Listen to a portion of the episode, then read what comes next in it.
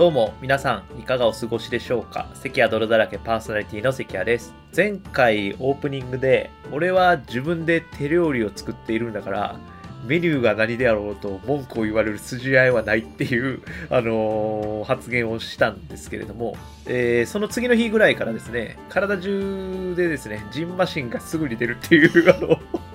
普通にあの体に支障をきたし始めまして、えー改めてここで反省しているということをお伝えしたいなと 思います。いや、あの、今日もね、収録しながら首触ってたら、もう首が真っ赤なんですけど、今。でもですね、まあ、その、ジンマシン出てから2、3日反省しまして、今、毎朝、果物とヨーグルトにして、で、まあ、お昼はお弁当とか普通に食ってるんですけど、で夜はね、必ず味噌汁をね、えー飲んで、まあ、その味噌汁もただの味噌汁じゃなくて、いろんな具入れてるんですけど、っていう、まあ、生活に変えまして、まあ、非常にあの健康的ですね。あの胃が楽っていう。朝からペペロンチーノ食うってなんやねんみたいな。本場の人でもせえへんような、まあ、食事をしてたわけで。まあ、ちょっとそういうのが、やっぱ僕に一番必要なのは、まあ、AI が、まあ、こう、料理作ってくれるというか、まあ、もしくは、まあ、献立をね、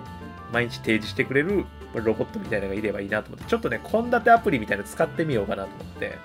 ちょっと最近本気で考えてる。多分このままだと僕、あの、食事で、なんか命に関わる状態まで持っていきそうなんで、ちょっと気をつけたいなと思っているんですけど、まあ、実は体調を気をつけてるその理由の一つで、あの、前もちょっと言ったんですけど、資格のね、勉強をね、あの、本格的にしてるんですよ。で、やっぱこう、常にベストコンディションに持っていきたいんですよ、体調を。もう常に。やっぱそうじゃないと集中できないんで、勉強に。って思うと、まあ、やっぱ食生活しっかりしたいなっていうもあるんですけど、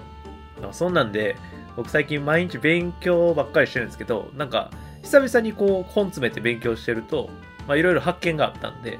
まあ、ちょっと今日はその話をね、えーしたいなと思っておりますので、よろしくお願いします。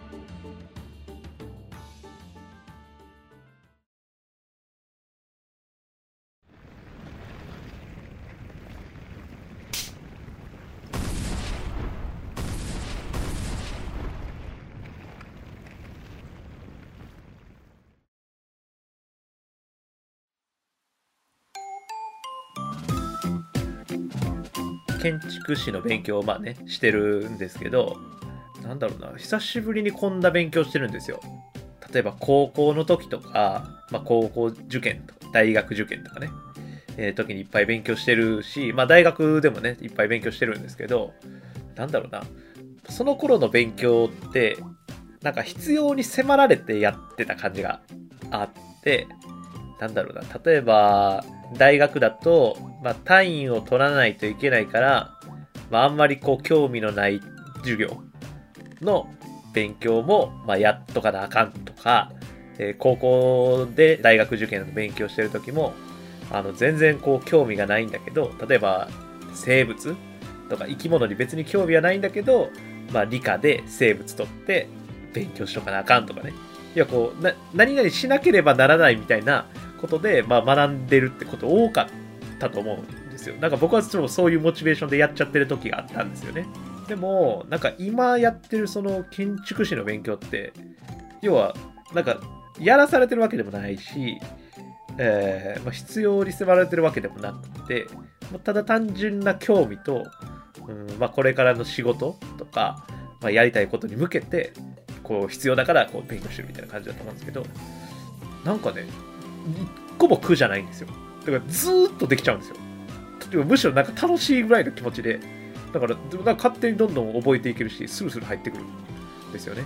なんかその辺のね、勘を取り戻すというか、なんか要は昔の勉強の仕方とちょっと違っちゃってるんですよね。赤ペン使ってこうマークしてたかなとか、青ペンと赤ペンとやって使い分けてたかなとか、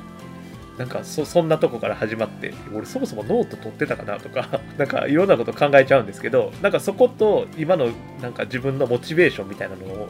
まあ、すり合わせるのがなんかまあちょっと時間かかってて、最近慣れてきて、なんか調子いいんですよ、勉強のね。でもなんか、こういうことこそ学びだなみたいなのを思ったんですよ。こう自分の興味があって、なんか楽しくこう勉強してる、学んでるみたいな。で、俺は多分なんか学びとか勉強ってこういうのが真理だと思ったんですよね。真理ですよ。あの真理の扉。真っ白な空間に、こう黒い扉があって、なんか前にあぐらかいてる人間がおって、ちょろっと喋ったら、あの、腕と足持っていかれるあれね。あの、今、ズーさんだけめちゃめちゃ共感してそうなんですけど、あの、支配人さんはなんか1ミリも、は？みたいな感じだったんですよ。真理の扉知らないですか？知ってます。そう。俺たちは90年代のエンタメでしか、あの、物事を例えられない。比喩表現が全部90年代のエンタメになるって。鋼の錬金術師の真理の扉ですよ。10日交換でね。だから、あの、もう僕、真理の扉開いちゃってるんで、こうやって手叩いて、パンってやったら答案用紙に全部マークされるんで、答えが。えななならないんですか？えこうあれなんか名シーンっていうか、まあ、あのいつもやってるじゃないですか？主人公こうやってパンって叩いてパンってやったらこういろんなものが立ち上がるというか。あれと同じ要領でこうこうやれば答案用紙に答えがマークされると思ってるんですけど。あのちゃんと読んでほしいんですけど。ああやばいなんかすごいなんか地雷踏んだかもしれない等価交換の法則にのっとって連成されてるんでマークシートは別に関係ないんですよ。そうですそうですね。そうそう。あえでもなんだろうな。多分賢者の石使えばちょっとこう余分にね連成できるわけじゃないですか。いやそれでこうだから賢者の石も関係ないんです真剣に怒られましたけどね。こんな言い切るスーさん見たことないですか？あんまりハガレンのことをねこう変なことを言われるとね。ちょっと許せない嘘は、嘘はこんな YouTube ではね、載せられないと。適当なこと言うなと。うん。うん適当な使い方するなと。あの心理とか。おこですよ。おこですよ。おこでしたね完全に。おこおこですよ、これいは。やーでもやっぱハガレンはすごい心のとってる作品ですよね。僕もなんかそういえばこのラジオでちょうどこれぐらいかな。5月か6月ぐらいの去年のね、えー前回集めたって話をそういえばしたような 今思い出しましたけれども。そうなんですよ。いやでもやっぱりなんかその頃のアニメに例えちゃいますよね。支配人さんはハガレン読んでないんですか？えー、ハガレンは、えーヒューズさんが亡くなったことがね、ショックすぎて、えーその話数以降は、えー読んでないです。それまではすごく読んでたし、はい。その最初のアニメ化の頃は、もうすごくアニメも見て、すごかったよねポルノグラフィティのメリッサ、メリッサと消えない罪とかいまだにカラオケで歌いますけど、い、かんせんとヒューズさんの死が あまりにもショッキングすぎて。ね、なんかやっぱこうなんだろう物語でこうメインというか、まあ、こうすごい重要なキャラクターがいなくなっていくっていうのをものすごく残酷にというか あのその読者に 突きつけるように出していったのはなんか剥がれんぐらいからなような気もせんでもないんですよね僕は。すごいこうブームが巻き起こっているあのアニメとか漫画作品で、まあ、今「鬼滅の刃」とかね今だったら、まあ、呪術廻戦とかかな普通にこういなくなるじゃないですかメインキャラでもなんか多分ねハガレンはやっぱりすごい衝撃でしたよね。そのキャラクターがいなくなっていくっていう。やっぱあの頃からやっぱ変わってるし俺らはああいうことを通してこう生きるとか死ぬとか命みたいな。でもハガレンはやっぱそれをすごい学びますよね。あーもうちょっと話すとネタバレになるっていうかまあもうハガレンハガレンネタバレとかいう話じゃないぐらいの作品ですけれども。いやまあいっぱいありますよね。こう親子とかね。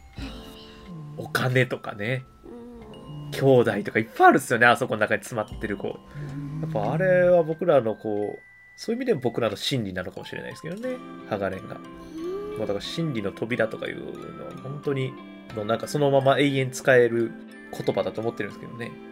でもなんかやっぱそういううーんなんだろうな。勉強しててもそういうのがちらついちゃうんだよなこれ 俺は。でも逆にそれで覚えれるというか。うん。難しい漢字とかも鋼の錬金術師とかだ大体難しいもん。なんかそういうとこから覚えていってるような感じもありますけどね。うん。まあなんか最近のあの子供たちはどうなのかわかんないですけどね。鬼滅で覚えてるんじゃないですか？ですかね。呼吸とか。呼吸とかって普通に普通は書けるでしょ。呼吸とか普通に難しい感じじゃない？でも。あそうなんかな。だってあんまり他で使わない感じじゃないですか？なんなんていうかな漢字の形が。呼ぶって多分あの呼ぶぐらいしか漢字の形がない。なんか何かの派生じゃないじゃないですかねでもう一個の「す」っていうのも、まあ、口辺にこう及ぶかな。なんか結構難しい漢字使ってる。でもあれ多分呼吸ってみんなもう誰も書けないやついないと思うんですよね。まあみたいなね。だから僕らはもう永遠 なんかこの話前もしたけど僕らは永遠に90年代のエンタメで生きてるから。脳みそがそうなっちゃってるんですよね。まあまあでもそういう感じで、まあ、勉強もね楽しくやっててまたあのそういう話もお知らせここでできたらなと思ってるんですけどあのぜひねあの皆さんも90年代アニメになんか例えて 日常生活で生きてるとあのすごく気分が楽になるあそこに全部詰まってるんで今日はそういうお話でした。ありがとうございました。ありがとうございました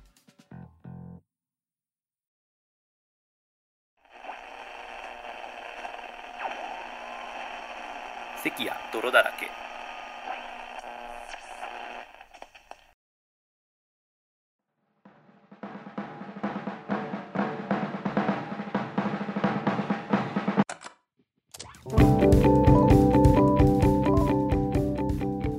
あのまたオープニングの話に戻るんですけどというかまあそのオープニングの話を考えてる時に喋っててその味噌汁に今いろいろぶち込んで食べているんだっていう話をしたらあなんか土井さんやんみたいなことをスタッフの人たちに言われてあの料理研究家の土井善晴さんが味噌汁にこう必要なエネルギーとか、まあ、栄養みたいなものがたくさん詰まってるから、まあ、それを、まあ、どんなに忙しくても、まあ、食べていくのがいいよみたいなことを言ってるらしくてそうかと思って俺はもう土井先生のレベルに達したんやってことをそう思ったんですよね。自力でね。自力で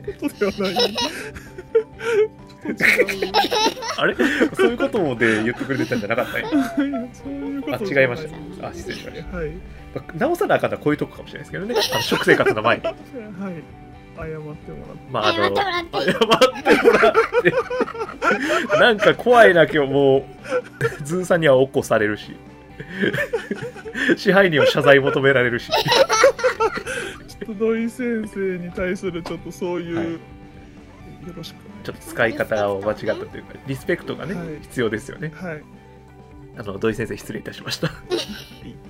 ということで、えー番組では皆様からのメッセージをお待ちしております。今のですねメッセージのテーマは関はどれだけ、まあ、1周年を控えていますので、まあ、1周年のお祝いコメントもしくは、えー今後やってほしい企画ということで、えー募集していますので、えーコメントぜひぜひよろしくお願いします、えー概要欄の投稿フォームからお願いいたしますえー、関谷どれだけは、えー、Spotify、Podcast、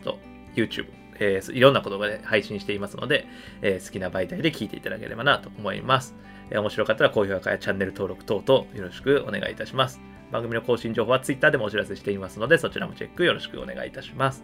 えーということで、えー来週はきっと関谷は健康体になっているであろうと思いますので、元気な声をお届けしたいなと思いますので、よろしくお願いいたします。ということで、また次回配信でお会いしましょう。関谷でした。